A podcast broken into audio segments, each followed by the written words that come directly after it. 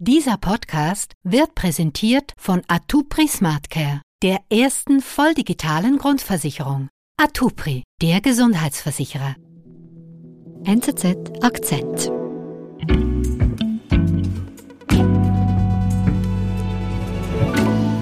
Zuerst ganz vielen Dank, dass Sie sich Zeit nehmen, mit uns zu reden. Ich kann mir vorstellen, das ist für Sie nie ganz einfach und Sie haben das wahrscheinlich auch schon paar Mal ähnliche Fragen beantworten müssen. Ja, ich habe Gulbaha Haitibachi hier getroffen auf der NZZ-Redaktion. Sie ist Uigurin, 55-jährig, wirkt sehr ruhig, fast ein bisschen distanziert auch, sachlich. Aber was sie mir erzählt hat an diesem Nachmittag, das hat mich doch tief berührt, es ging mir wirklich unter die Haut. Sie ist eine der wenigen Zeuginnen, die mit ihrem Namen und ihrem Gesicht aus dem Innern von Chinas sogenannten Umerziehungslagern erzählt und berichtet und was sie dort erlebt hat.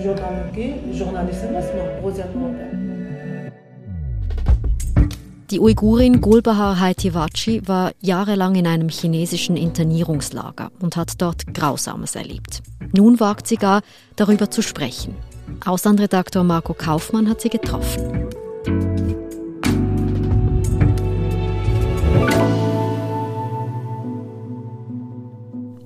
Wie ist Gulbahar denn in diese Situation geraten? Ja, sie lebte in Xinjiang. Das ist ganz im äh, Nordwesten von China. Und sie hat dort studiert, an einer Uni ihren Mann kennengelernt. Sie war als Erdölingenieurin tätig. Mhm. Und man kann sagen, sie hat eigentlich ein relativ normales, einfaches Leben geführt. Mhm hat aber zunehmend gemerkt, dass das Leben schwieriger wird. Dazu muss man sagen, Xinjiang ist eine Region, wo mehrheitlich Uiguren leben. Sie sind muslimischen Glaubens und es ist eine abgeschottete Region und es gibt Uiguren, die eigentlich für die Unabhängigkeit eintreten, aber China hat versucht oder versucht bis heute mit Repression eine Eigenständigkeit dieser Region, eine freie Ausübung des Glaubens zum Beispiel zu unterbinden. Ihr Mann zum Beispiel hat das gemerkt, dass er Jobs nicht gekriegt hat, wo er besser qualifiziert war, aber Han-Chinesen, die dort assimiliert wurden, dann bevorzugt wurden. Also eine Diskriminierung.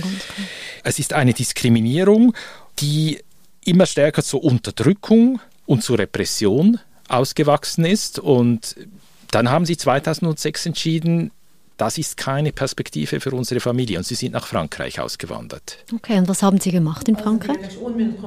In Frankreich hat der Mann von Gulbaha hat politisches Asyl beantragt. Gulbaha hat das nicht getan. Sie hat gesagt, ich bin kein äh, politischer Mensch, ich will auch nicht politisch aktiv sein, ich will nicht in, in Europa für die Rechten der Uiguren kämpfen mhm. und sie will auch äh, die Brücke nach China nicht abbrechen. Und wie ist es dann weitergegangen für Sie? Ja, sie erhielt 2016 den Anruf ihres Arbeitgebers und da wurde gesagt, ja, sie müsse doch nach China kommen, noch um Dokumente zu unterschreiben. Es gehe um die Regelung ihrer Pensionskasse, aber es war eine Falle. Okay. Und zwar ist sie dort in das Büro dieser staatlichen Erdölfirma gekommen und sie hat relativ bald gemerkt, da stimmt was nicht. Es waren Polizisten dort. Man hat sie abgeführt, man hat sie nachher verhört. Man hat ihr nachher ein Foto ihrer Tochter gezeigt. Das Foto der Tochter, die an einer Demonstration der uigurischen Gemeinde in Frankreich teilgenommen hat. Also die Tochter, aber nicht, nicht sie. sie. Genau, man hat ihr das gezeigt als Indiz, dass sie irgendwie auch als Extremistin tätig sei. Es folgten stundenlange Verhöre, sie wurde in Untersuchungshaft gesteckt und dann schließlich nach einem neunminütigen Verfahren ohne Richter, ohne Anwalt zu sieben Jahren sogenannter Umerziehungshaft verurteilt. Wegen einem Foto, wo ihre Tochter drauf ist von einer Demonstration. Das klingt extrem willkürlich? Was ist denn da die Begründung? Ja, offiziell sagt China, wir haben ein Terrorismusproblem in Xinjiang, ein Extremismusproblem. Deshalb müssen wir den Islamismus bekämpfen mhm. und deshalb müssen wir die Bevölkerung umerziehen, also sie von äh, gefährlichen Gedanken abbringen. Mhm. Und es, es hat tatsächlich Anschläge gegeben in, in Xinjiang. Nur hat man die offensichtlich als Vorwand genommen, um gegen alle Uigurinnen und Uiguren vorzugehen, sie eben in solche Umerziehungslager zu bringen. Und da kommt man schon zum Schluss oder zum Eindruck, dass es letztlich eben nicht um Terrorismusbekämpfung geht, sondern dass es darum geht, die Kultur der Uiguren zu bekämpfen, deren Identität, Sprache und Religion zu zerstören. Was hat denn das jetzt für Gulbahar bedeutet nach ihrer Verurteilung für sieben Jahre Umerziehung? Sie landete in einem Lager, wo sie ein sehr eintöniges Leben führte. Sie war mit x anderen Gefangenen in einer Zelle eingesperrt, fensterlos, Tag und Nacht brannte Neonlicht. Sie wurde am Tag äh, zu sogenannten Unterrichtseinheiten aufgeboten. Wobei sie erzählt, man musste lernen, patriotische Slogans zu rezitieren, man, man musste Lieder auswendig lernen. Und dann hat sie mir auch erzählt, dass in diesem Lager Misshandlung und Folter eigentlich dazugehörten. Sie hat es erlebt, wie, wie zum Beispiel Mitgefangene, die nicht mehr in der Lage waren, diese Lieder auswendig vorzutragen, die wurden nachher abgeführt, die hat man nie mehr gesehen. Sie hat andere Frauen gesehen, die zurückkamen, aber mit verblutetem Gesicht, die wurden geschlagen. Hat sie selbst äh, auch Gewalt erlebt? Sie hat einen Vorfall erlebt, den sie, glaube ich, bis heute nicht wirklich verdaut hat. Mhm. Und zwar hat sie mir geschildert, wie sie 20 Tage lang an einem Eisenbett angekettet war. Also das heißt, sie durfte doch nicht weg, auch wenn sie zur, auf die Toilette hätte gehen müssen. Und ihr war es nicht möglich, sich zu waschen oder eben aufs WC zu gehen. Und sie hat versucht, das einfach zu vermeiden. Sie hat versucht, ihren Stuhlgang zu vermeiden. Und nach zehn Tagen ging das nicht mehr. Und sie musste sich also vor allen Mitgefangenen musste sich ihre Notdurft verrichten. Die Kameras waren eingestellt. Das war für sie ein, ein Akt der, der Demütigung, der sie ganz, glaube ich, tief getroffen hat. Wie steht man denn so etwas durch?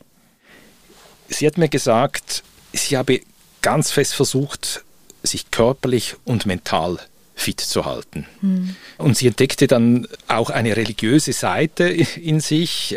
Sie war vorher kein religiöser Mensch und sie sagt, unter diesen schwierigen Verhältnissen sei sie eigentlich religiös geworden, was paradox hm. anmutet, weil die Chinesen ja versuchen, den Gefangenen den muslimischen Glauben auszutreiben. Und sie wird genau da eigentlich religiös.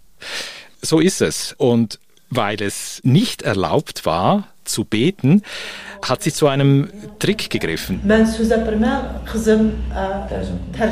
Sie hat mir das so geschildert, sie durften Yoga-Übungen machen und da hat sie zum Beispiel den Oberkörper dann so zum Boden geneigt. Und in dieser Position, wo es eben für die Kamera unmöglich war, sie einzufangen, hat sie zu flüstern begonnen, also hat sie gebetet.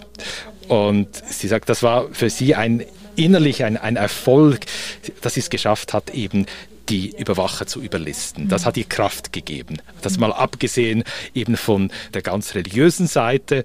Sie konnte beten, aber die haben es nicht gemerkt. Es klingt unglaublich stark, diese Grausamkeiten so überstehen zu können. Wie ist es dann weitergegangen für Sie?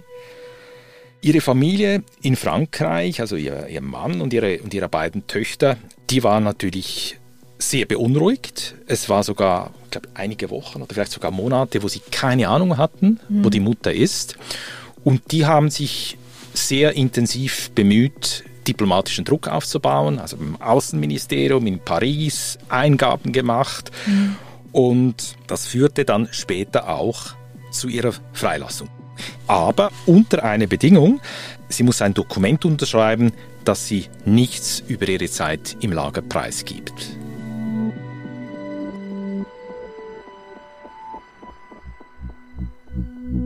Wir sind gleich zurück. Den Gang zur Arztpraxis können Sie sich jetzt sparen, denn mit SmartCare von Atupri sind digitale Arztkonsultationen so persönlich wie vor Ort. Berechnen Sie noch heute Ihre Prämie für die erste volldigitale Grundversicherung unter atupri.ch/smartcare.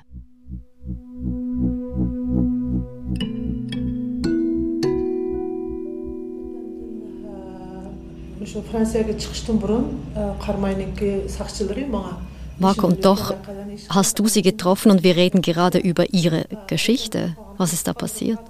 Offensichtlich, sie hat sich nicht daran gehalten und ich habe sie natürlich auch gefragt, wieso. Mhm. Sie hat mir gesagt, es sind zwei, zwei Gründe. Das eine ist, sie hat wie ein schlechtes Gewissen bekommen, weil sie etwas wusste, dass ein großes Unrecht passiert, mhm. nicht nur ihr gegenüber, sondern gegenüber Hunderttausenden. Und davon muss sie erzählen. Zu, zu, dieser Überzeugung ist sie gekommen. Das andere ist auch, dass sie gemerkt hat, ich bin nicht mehr dieselbe Person. Ich leide immer noch unter, unter diesen schrecklichen drei Jahren. In der Nacht wacht sie manchmal schweißgebadet auf. Oder sie hat Angstattacken, wenn sie in Paris unterwegs ist, wenn plötzlich jemand an ihr vorbeigeht. Und da kam sie zur Überzeugung, ich muss das aufschreiben. Ich muss der Welt darüber Zeugnis ablegen und da ist ein Buch entstanden.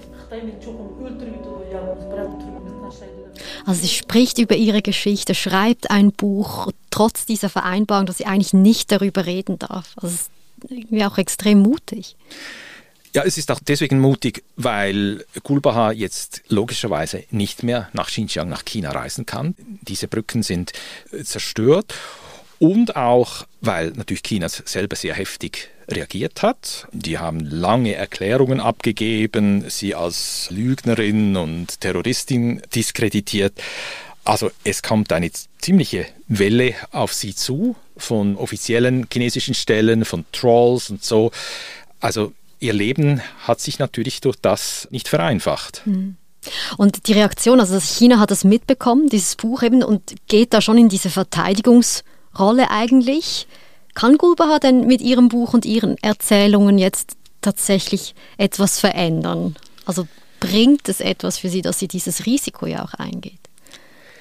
Ich glaube, es ist für China nicht mehr so einfach, das einfach abzutun als irgendwie Lügengebilde einer Frau, mhm. weil das Buch von Gulbaha, das ist ein Indiz für die Zustände in Xinjiang.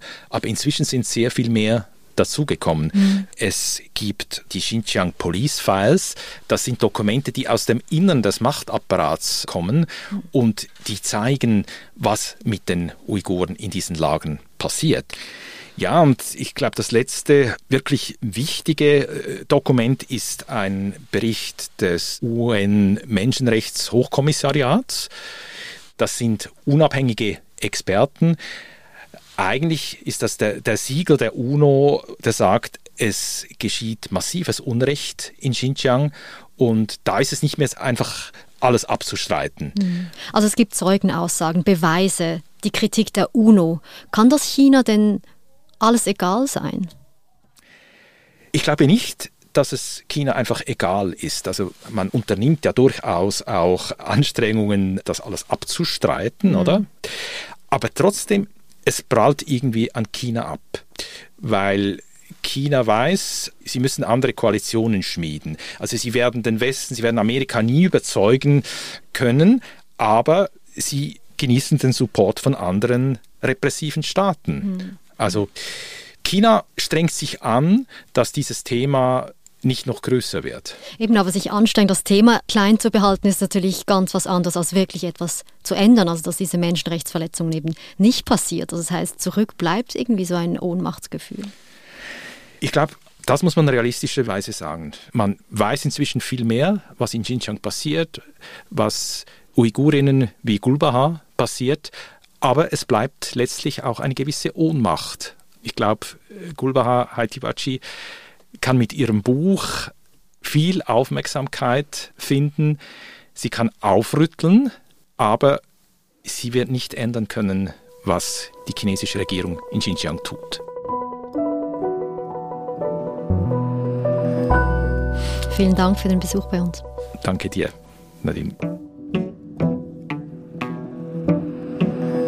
Das war unser Akzent. Produzentin dieser Folge ist Antonia Moser. Ich bin Nadine Landert. Bis bald.